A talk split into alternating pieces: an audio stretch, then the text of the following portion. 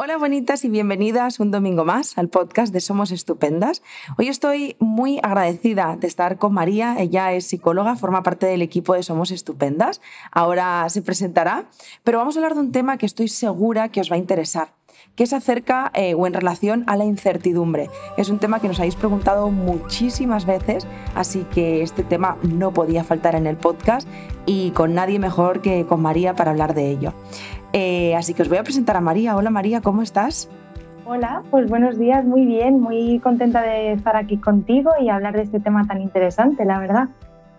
Qué ilusión. Justo antes de, conectarnos estábamos hablando del, del, temazo que es la incertidumbre y, de lo mucho que nos lo encontramos al final en nuestro día a día porque especialmente en un contexto como el que estamos ahora, ¿no? con, con, la pandemia, la incertidumbre yo creo que ha sido el gran temazo. De hecho, María, no sé si sabías que es una de las eh, cosas que más está buscando en, Google últimamente, ¿no? El cómo gestionar la incertidumbre, cómo me puedo enfrentar a la incertidumbre. Eh, creo que es la palabra de, de esta pandemia, sin duda alguna. Totalmente. Total y absolutamente de acuerdo.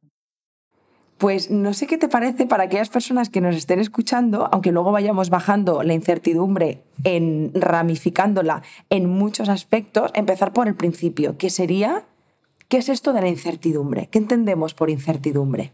Vale, fenomenal. Em, bueno, yo creo que todos en algún momento hemos utilizado este concepto ¿no? para describir alguna situación en la que nos hayamos encontrado Em, todos hemos sentido en algún momento de nuestra vida incertidumbre, ¿no? La incertidumbre es eh, eso que sentimos, esa sensación cuando no tenemos toda la información de una situación concreta, ¿no? Cuando tenemos falta de confianza o de certezas sobre un futuro, ¿no? Sobre una situación que se nos va a venir dentro de poco. A mí una cosa que me llama la atención, ya no sé si a ti te ha ocurrido, ¿no? Pero es como que la incertidumbre siempre se, relaciona con algo negativo, ¿no? Es como, joder, eh, nos hace sentir muy inseguros, nos hace sentir muy tranquilos, no poder controlar, ¿no? Y este es otro, e, este es otro de los conceptos que está súper cerca de la incertidumbre, que es el control. La necesidad que tenemos de predecir, de controlar, de tener información para sentirnos aliviados, para sentirnos tranquilos y seguros, ¿no? Em, pero bueno, la incertidumbre tiene muchos aspectos, eh, por otro lado, que no son tan negativos ¿no? y que nos ayudan a muchas cosas. Lo que pasa que esta, esta connotación un poco más negativa de lo que supone no tener certeza sobre lo que va a ocurrir es lo que más predomina en, nuestro, en nuestra sociedad y en nuestra vida diaria. me ha gustado mucho que has hablado de control. Me ha recordado mucho a mi proceso de terapia, María. Eh, como la típica frase que se lee en Instagram de suelta y confía, que parece una pantomima de Mr. Wonderful, pero es que al final es un poco eso, ¿no? Es de cambiar la seguridad por la confianza, que ojo, se dice así muy fácil, pero lleva un currazo de la leche, no se consigue en dos días. Pero a mí me, a mí me sorprende, o sea, creo que sería interesante compartir de dónde, de dónde crees o de dónde nace esta, esta aferrarnos a lo seguro. O sea, porque yo creo que es algo que cuando tú observas a, un niño o una niña, hay cosas que tienen que tener por seguro, como por ejemplo pues ese apego, ¿no? la relación con sus progenitores, con, sus, con, sus, con su entorno seguro.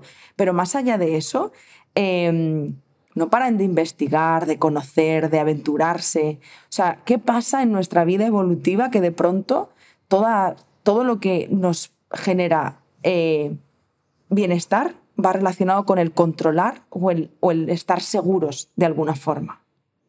Mm, mm. Sí, es, la verdad es que, bueno, es, es, una pregunta muy, muy buena porque es verdad que, bueno, yo soy de las eh, profesionales y personas que piensa que conforme vamos creciendo la vida se complica, ¿no?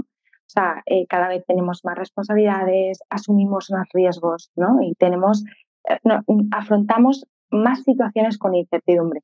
Es paradójico, un poco contraintuitivo, ¿no? Que cuanto, cuanta más incertidumbre tenemos a nuestro alrededor, el control es como que es más necesario para nosotros.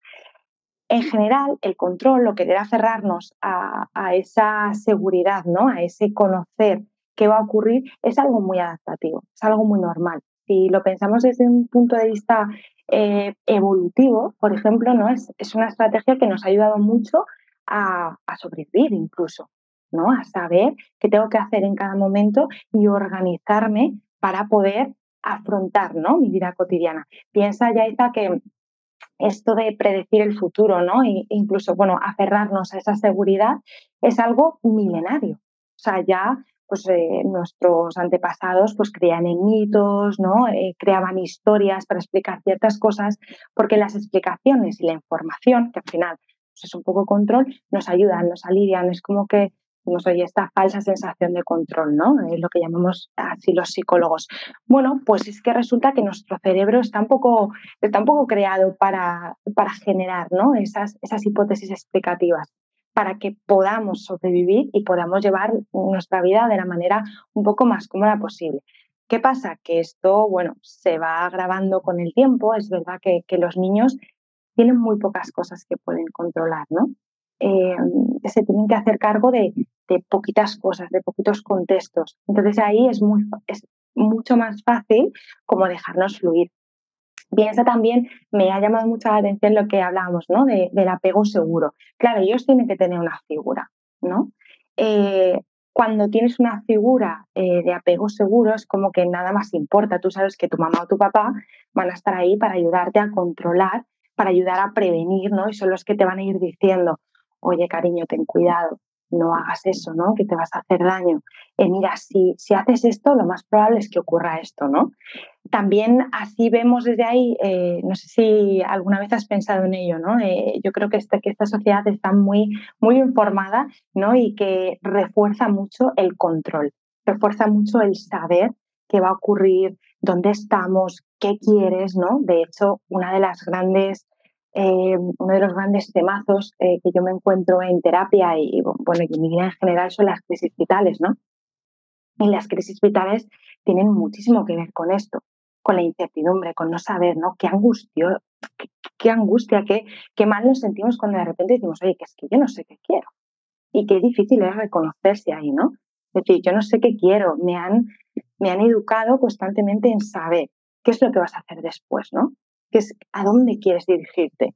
Y cuando esas preguntas de repente hay un no sé, es como estalla algo ¿no? dentro de nosotros y decimos, joder, ¿qué está pasando? Si a mí me han educado para esto, si, mis padres me iban, mi madre o mi padre mi figura de, apego, ¿no? Me lleva toda la vida diciendo qué tengo que hacer para que la cosa vaya mejor, qué tengo que pensar para planificar, que una hipoteca es planificación, ¿no? O sea, un trabajo es planificación.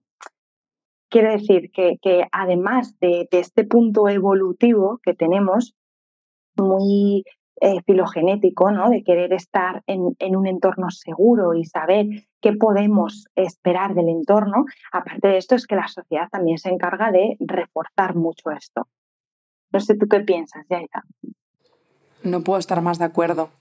Y fíjate que cuando llegan esos momentos en el que te, te cuestionas la vida tal y como te la habían planteado, eh, progenitores, el apego seguro, desde la figura de apego seguro hasta la sociedad, como bien decías.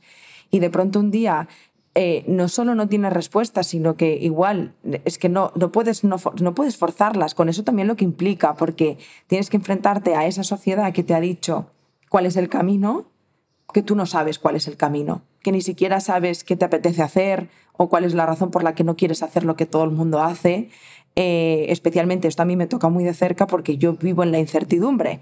Eh, y, de hecho, fíjate que, y, y, seguro, mira, creo que hay muchas figuras que entenderían esto. El hecho, por ejemplo, eh, hay muchas incertidumbres que entiendo que vienen un poco forzadas por el ciclo de la vida, como pues que venga una enfermedad, que fallezca un ser querido, o sea, hay cosas que, que nos llegan. Y luego hay cosas que es una mezcla entre entre oportunidad y elección, cosas que decidimos, que también implican, por supuesto, enfrentarse a esta incertidumbre como cambiar un trabajo, cambiar de ciudad o de país.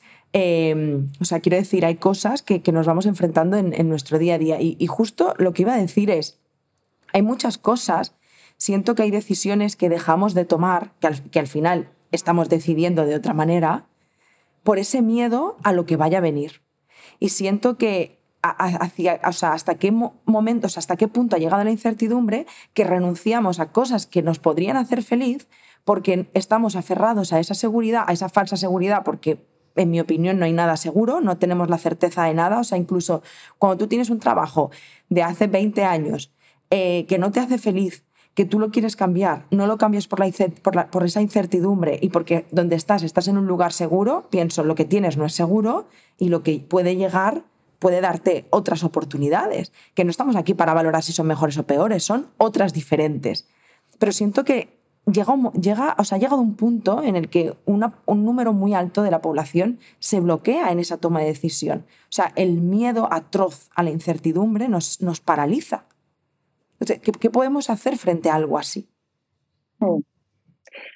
Bueno, pues en primer lugar, eh, yo creo que nos falta mucho proceso de, aceptación, ¿no? De que esta incertidumbre es algo que vamos a tener sí o sí o también, por mucho que intentemos controlar las cosas, ¿no? Y, esto es un punto muy importante. Fíjate, me, me parece súper, súper curioso eh, bueno, y súper interesante esto que, has traído de la posibilidad de cambiar de trabajo, ¿no? La posibilidad de dejar a tu pareja, la posibilidad de tener una, relación con tu pareja no convencional.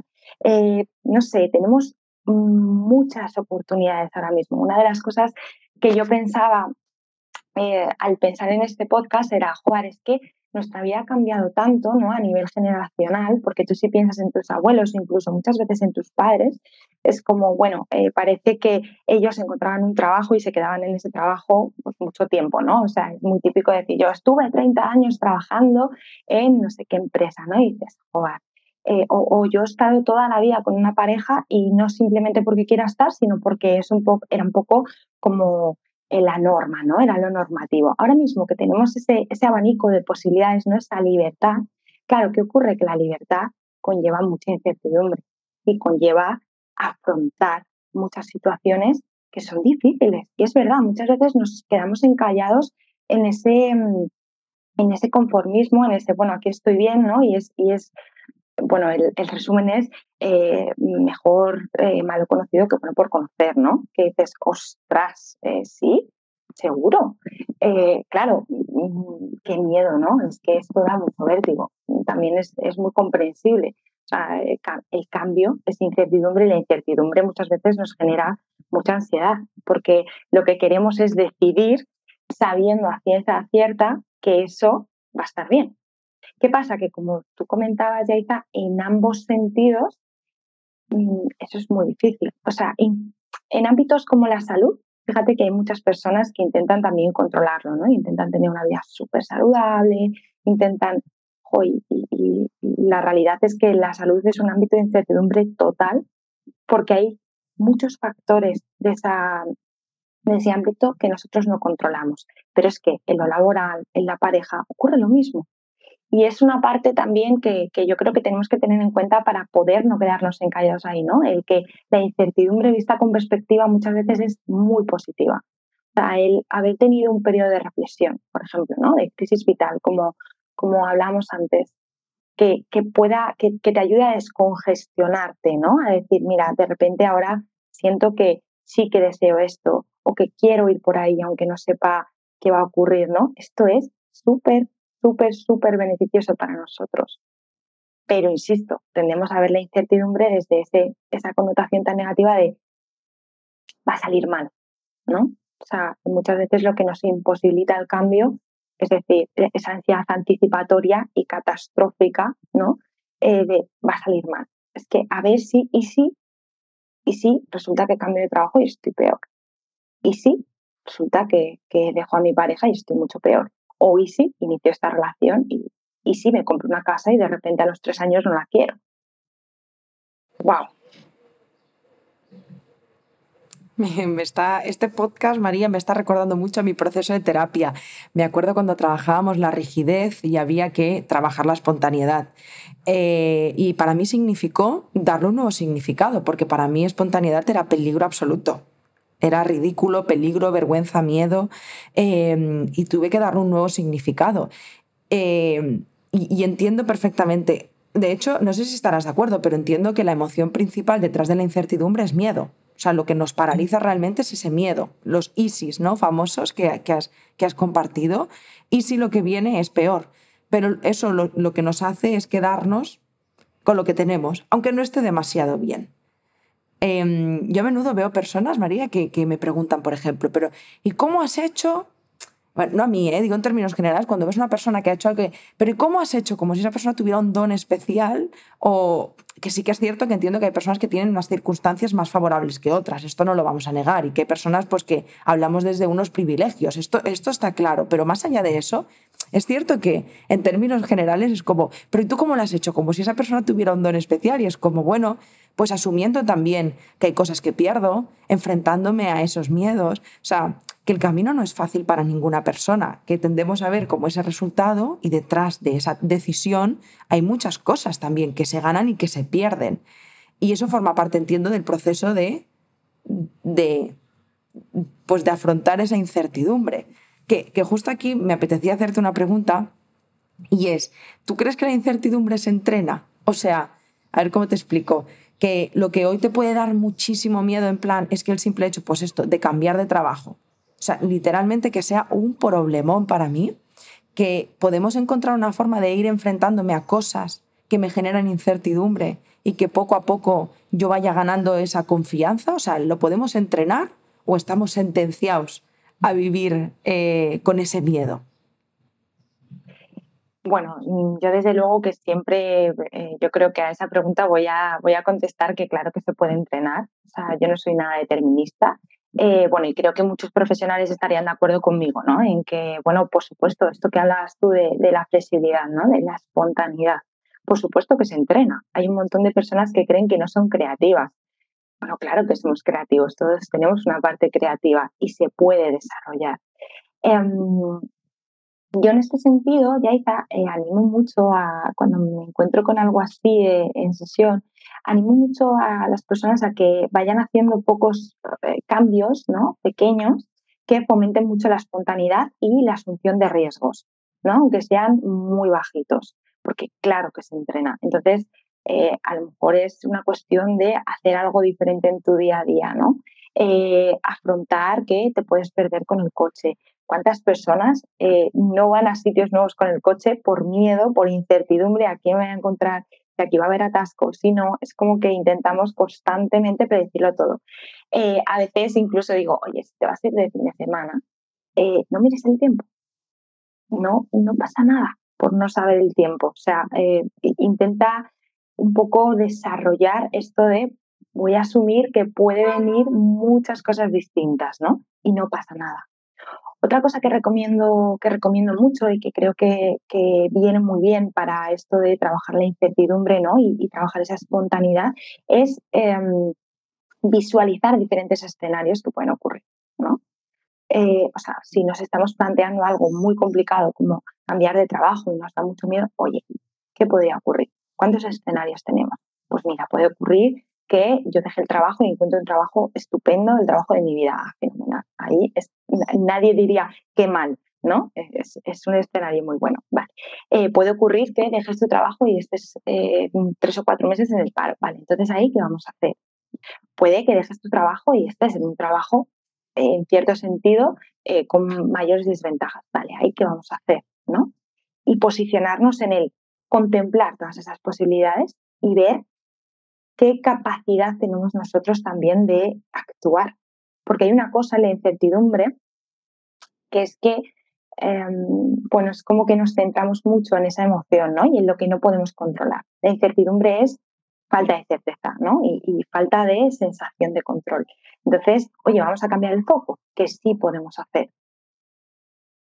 Puedes apuntarte a cursos para seguir desarrollándote, puedes eh, seguir haciendo entrevistas de trabajo, puedes hablar con tus allegados de que estás buscando trabajo, puedes, qué cosas tú sí puedes controlar, ¿no? Que esto es como que nos ayuda un poco a sentarnos y decir, ah, vale, hay muchos factores en esto que yo no puedo gestionar, pero hay otros muchos que sí. Esto me ha encantado y creo que ojalá de verdad las personas que nos estén escuchando se lo queden como súper consejo, ¿no? Eh, para nuestro día a día. O sea, creo que sí, justo, no tengo nada más que añadir. Y de hecho, fíjate que aquí te iba a plantear pasar a las preguntas del público. Nosotros abrimos la cajetilla de Instagram eh, donde nos hacen las preguntas y creo que responder a las dudas que las personas que nos escuchan tienen directamente puede ayudarles muchísimo. Así que vamos a ir a por la primera pregunta que dice, ¿Por qué tratamos de controlar el futuro incierto? ¿Se puede evitar?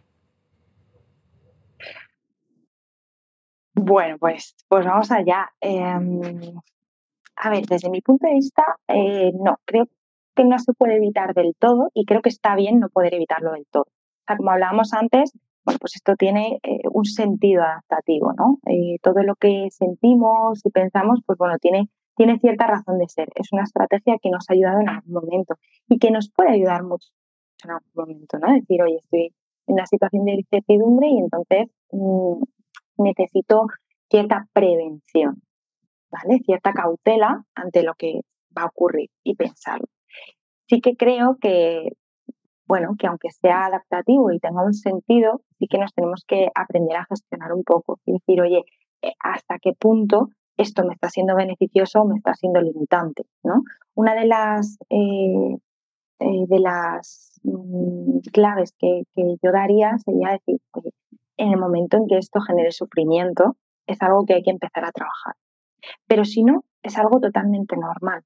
Hay que aceptarlo como algo natural vamos a querer conocer el futuro. Piensa, eh, todo lo que tiene que ver con, pues eso, con la predicción del tiempo, con los horóscopos, con el tarot, ¿no? Que parecen cosas que están muy alejadas, pues que están súper integradas en nuestro día a día, ¿no? Yo, yo me recuerdo con 15 años leyendo el horóscopo con mis amigas y diciendo, ¡hala, te va a pasar no sé qué, ¿no? Es, es algo que está ahí, es algo muy milenario, muy cultural, muy incluso muy primigenio, ¿no? Muy instintivo. Entonces, no, no hace falta que lo erradiquemos. Em, creo que lo que es necesario sí que es poder gestionarlo y no quedarnos ahí anclados en ese miedo y en ese tengo que predecirlo todo, ¿no? Meter un poco la espontaneidad, meter un poco la actuación, ¿no? El decir, oye, no, no nos quedemos con esa sensación, sino vamos a hacer algo para ello. Pero erradicarlo creo que no. Yo creo que tampoco, y además que justamente eso es algo que es funcional. Entiendo que si algo nos genera incertidumbre, que al final es ese miedo, en cierto modo tiene la función de protegernos frente a algo que no sabemos qué puede pasar y que puede ser bueno y puede ser no tan bueno. Y entiendo que esa emoción primaria lo que dice es, hey, alerta, porque pueden pasar cosas. Ahora bien, el problema no es este, el problema es qué hacemos con eso que está pasando. Eh, nos lanzamos, eh, asumiendo y aceptando que pueden pasar cosas no tan agradables o nos paralizamos aún aceptando que lo que nos está pasando no nos gusta. O sea, yo creo que al final también forma parte, hemos hablado de aceptación, hemos hablado también de, de, aceptar que a veces ganamos y perdemos también, y que todas las decisiones que tomamos, incluso tenemos un podcast hablando sobre las decisiones, y, y me parece que va muy de la mano en muchos términos, porque cuando no decidimos también estamos decidiendo. O sea, cuando yo estoy fatal en mi trabajo y no tomo la decisión, también estoy decidiendo. Con toda la incertidumbre que eso implica en esa falsa seguridad. Lo que pasa es que nos hemos convencido de que ahí se está maravillosamente bien, pero luego hay cosas que la vida te plantea que te hace decidir de forma forzosa, o sea que al final no vamos a escapar de la incertidumbre, de ninguna forma, porque si no la buscas tú, te la van a poner por, delante. Así que yo creo que el trabajo está en, en esa aceptar que forma parte de vivir en mi opinión, para hacernos la vida más fácil también, ¿sabes? Y esto fíjate que tiene mucha relación con la siguiente pregunta que dice si la incertidumbre eh, está relacionada con la rigidez mental. Bueno, o sea, el hecho de no, de no enfrentarnos a esta incertidumbre si tiene relación con la rigidez mental.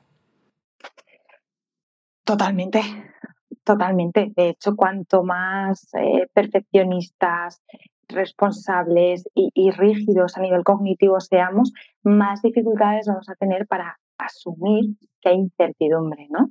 Porque las personas que eh, tienen esa rigidez cognitiva, ¿no? En un punto álgido, eh, quieren tenerlo todo controlado. Claro, es como, o sea, eh, la rigidez cognitiva al final es yo tengo una caja, no tengo ninguna caja por aquí, pero bueno, yo tengo una caja donde tengo cómo tienen que ser las cosas, ¿no? Eh, bueno, pues una pareja tiene que ser así, así, así, mi vida tiene que ir así, así, así, em, mis amigos tienen que ser de este modo o de este otro, ¿no? Entonces, todo lo que se salga de esa cajita va a ser un verdadero boom para esa persona.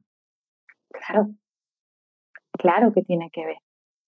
De hecho, cuanto más espontáneos somos, cuanto más nos permitimos eh, equivocarnos, no saber, ¿no? Em, no planificarlo absolutamente todo, más estamos trabajando con esa, más estamos trabajando esa tolerancia a la incertidumbre, ¿no? De hecho, eh, bueno, ha habido bastantes autores que, han investigado sobre características ¿no? de, personalidad o de asunción de, los problemas que tienen que ver con esta intolerancia a la incertidumbre. ¿no? Una de ellas es afrontar los problemas de una manera negativa. ¿no? Ese pensamiento catastrofista de cuando hay incertidumbre todo va, todo va a salir mal, que a la vez es control también. ¿no? Entonces, por supuesto, hay muchas características de personalidad que están relacionadas con, con esta intolerancia a la incertidumbre. Y una de ellas es eh, la rigidez cognitiva, ¿no? El creer que las cosas tienen que ser de una determinada manera y no permitirnos salir de ahí, bueno, pues en cierto sentido, por miedo a lo que vaya a ocurrir, ¿no?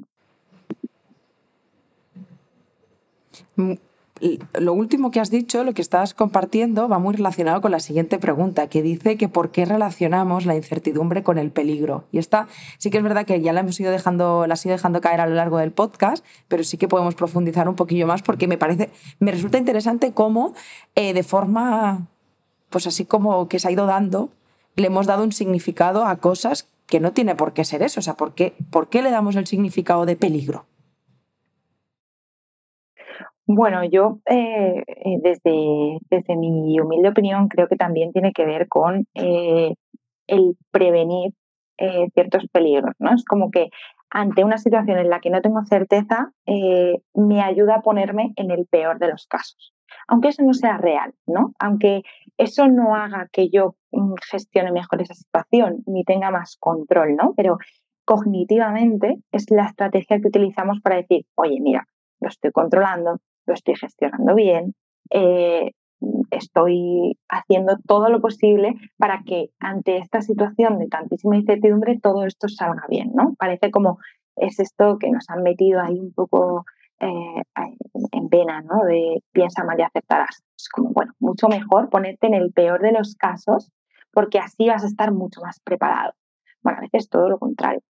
O sea, hay muchas personas que de manera espontánea afrontan situaciones que no se esperaban y son situaciones desagradables o muy complejas, ¿no? Y mm, bueno, de repente parece que su capacidad de adaptación y la manera que tienen de afrontar ese, ese conflicto, esa situación, ojo, pues es mucho más positiva que cuando una persona está pensando eh, mm, todo el rato en esos peligros, ¿no? Pensar en esas amenazas tiene un sentido.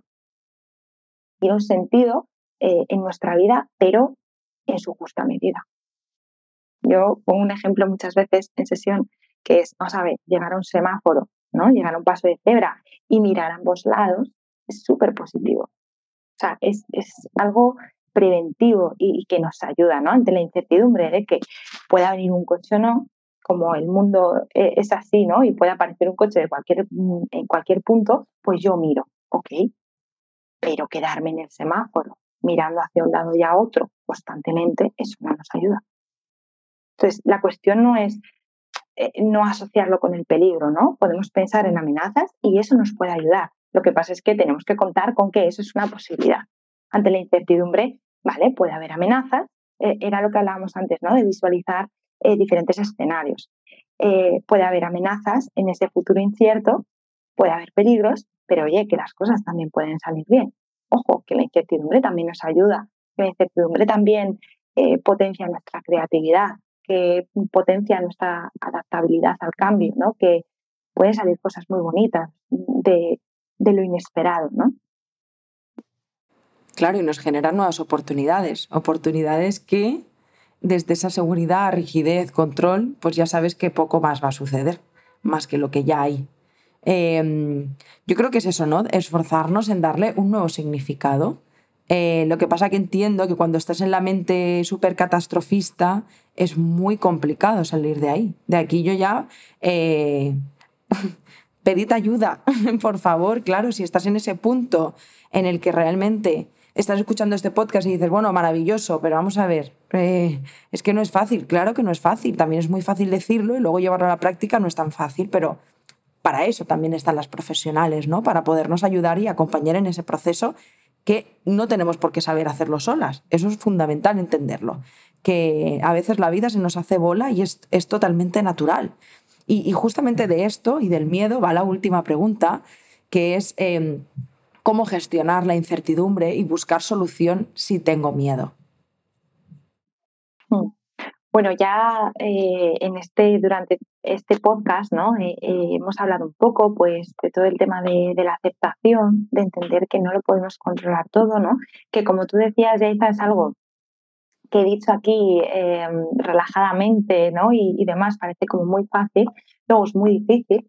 Em, pero sí que creo que, que, todos, estos, todos estos conceptos tienen que llevarse un poco a la acción, ¿no? En cosas pequeñitas sea, no, no, porque muchas veces cuando queremos afrontar ese miedo, ¿no? Cuando queremos eh, aprender a gestionar esa incertidumbre, nos vamos como a una decisión hiper importante, ¿no? Como que nos suele ocurrir muchas veces en nuestra vida. Oye, bajemos un poco, ¿no? Eh, bajemos a lo cotidiano, que es donde más aprendemos, poquito a poco, con pequeños pasos, pues eso, cógete el coche, vete a un sitio desconocido, eh, mm, desayunar en un sitio en el que nunca has desayunado, hagamos pequeñas cosas que nos generen incertidumbre y sobre las que no tengamos certezas.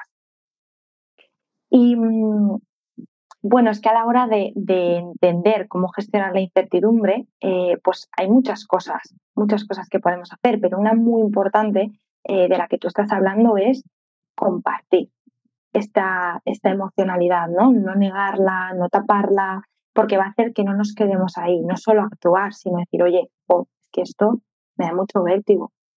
Porque hay muchas personas, bueno, es que en general todo el mundo ha pasado por algún momento de incertidumbre, ha pasado por algún momento de decir, ostras, en este momento tampoco sabía qué hacer, también me daba mucho miedo moverme, también estaba muy anclado, pero mira, me pasó esto, ¿no? Eh, compartir y, conocer otras historias vitales también nos ayuda muchísimo, ¿no? Anclarnos en nosotros, ¿no? Em, y bueno, eh, mm, yo creo que también es muy, muy, muy, muy importante, aparte de no, quedarnos anclados en ese miedo, compartirlo, poder actuar, el no sentirnos mal por los factores que no controlamos y tenerlos en cuenta tenerlos muy en cuenta en todas las situaciones, ¿no? Incluso en, las, eh, en las situaciones en las que creemos que vamos a controlarlo todo y que tenemos un porcentaje muy alto ¿no? De, poder actuar nosotros. Bueno, contemos con esos factores y, no pretendamos eliminarlos. Aceptemos que hay cosas que, no controlamos. Fundamental. Y, eh, bueno, aceptación una vez más. aceptación en términos generales. Hay una cosa del miedo, María, ya, ya para, para, terminar, que es que me venía todo el rato a la cabeza. Y es que entiendo que detrás de ese miedo pueden haber muchos factores. Quiero decir, eh, no nos enfrentamos a la incertidumbre o al miedo que nos genera la incertidumbre todas las personas por igual. Entiendo también que habrá personas que al no sentirse detrás de ese miedo lo que hay es un no me siento merecedora de las cosas buenas que me pasan. Por tanto, no puedo entender ni entra en mi mapa. Eh, actual el hecho de que yo me vaya a lanzar a esta incertidumbre y que me vaya a tocar un trabajo mejor porque a mí esas cosas no me pueden pasar. O sea, no sé si me explico. Puede ser que detrás de ese miedo estén ocurriendo muchos miedos. Quiero decir, no todas las personas tenemos el mismo miedo. Pueden ser múltiples factores. Y, me ha venido el no sentirme merecedora porque entiendo que socialmente es algo muy recurrente y que no, o sea, no te puedes creer, ¿sabes? Como cuando dices, estoy teniendo tan buena racha que después de esto me va a venir algo malo. Es poco eso, ¿no? Porque yo no, no, no me siento merecedora de que me pasen cosas buenas. Entonces mejor me quedo quietecita donde estoy porque lo que va a venir va a ser peor. No sé, me ha venido como a la cabeza de pronto, que entiendo que a lo mejor hay muchas personas que están ahí. Totalmente, totalmente. Y puede haber, como decías, ¿no? Puede haber ese miedo y puede haber muchísimos miedos más que tienen que ver, pues, tanto a nivel social, ¿no? Las cosas que nos repetimos, como a nivel familiar, incluso ya, ¿no? O sea, si en tu familia, por ejemplo, eh, se ha mm, reforzado y se ha premiado muchísimo saber a cada instante lo que vas a hacer, ¿no? Tenerlo todo estable, controlado. Bueno, jugar, pues eh, tú vas a aprender a hacer eso, ¿no? Si tú siempre has pensado o en muchas ocasiones has pensado que eh, no te mereces un cambio positivo, ¿no? No te sientes válida como para tener un cambio positivo, claro, La incertidumbre también nos va a jugar ahí una mala pasada. Y es muy importante, eh, bueno, pues ser, ser consciente, ¿no? De estas cosas que hay detrás. Porque muchas veces, efectivamente, como tú decías, ¿no? Parece que todos tenemos el mismo miedo, parece que todos, a todos nos, nos toca la incertidumbre por igual. No, por supuesto que no. Y si yo he tenido situaciones de incertidumbre en las que lo he pasado muy mal y han sido muy traumáticas, pues eh, voy a tener ahí dificultades para relacionarme con incertidumbre. Esta es una parte del autoconocimiento que es fundamental explorar. Fundamental, a veces un poco complicada, pero fundamental explorar, porque como no descongestionemos, como no desbloqueemos todos esos miedos, no nos vamos a entender, ¿no? Ahí viene también mucho la crítica, el, el decir, es que fíjate, no hay mucha gente que dice, es que fíjate, tenía que haber cambiado de trabajo no he cambiado de trabajo o no, como muy crítica hacia ese, hacia ese estoy en mi zona de confort y ahora mismo no puedo salir. Oye, vamos a entendernos también, ¿no? Que es verdad que lo que comentabas, Isa, que esto no es fácil, que cada uno, cuando afrontamos una situación de incertidumbre, nos estamos, estamos afrontando también cosas que han ocurrido en nuestra historia vital. Pues eso, mucho sentimiento de no sentirme merecedora o eh, mira, en este momento que, que, yo me impulsé y asumí un riesgo, no salió bien, ¿no? Entonces me da la sensación de que siempre va a salir mal. Bueno, puede haber un montón de cosas.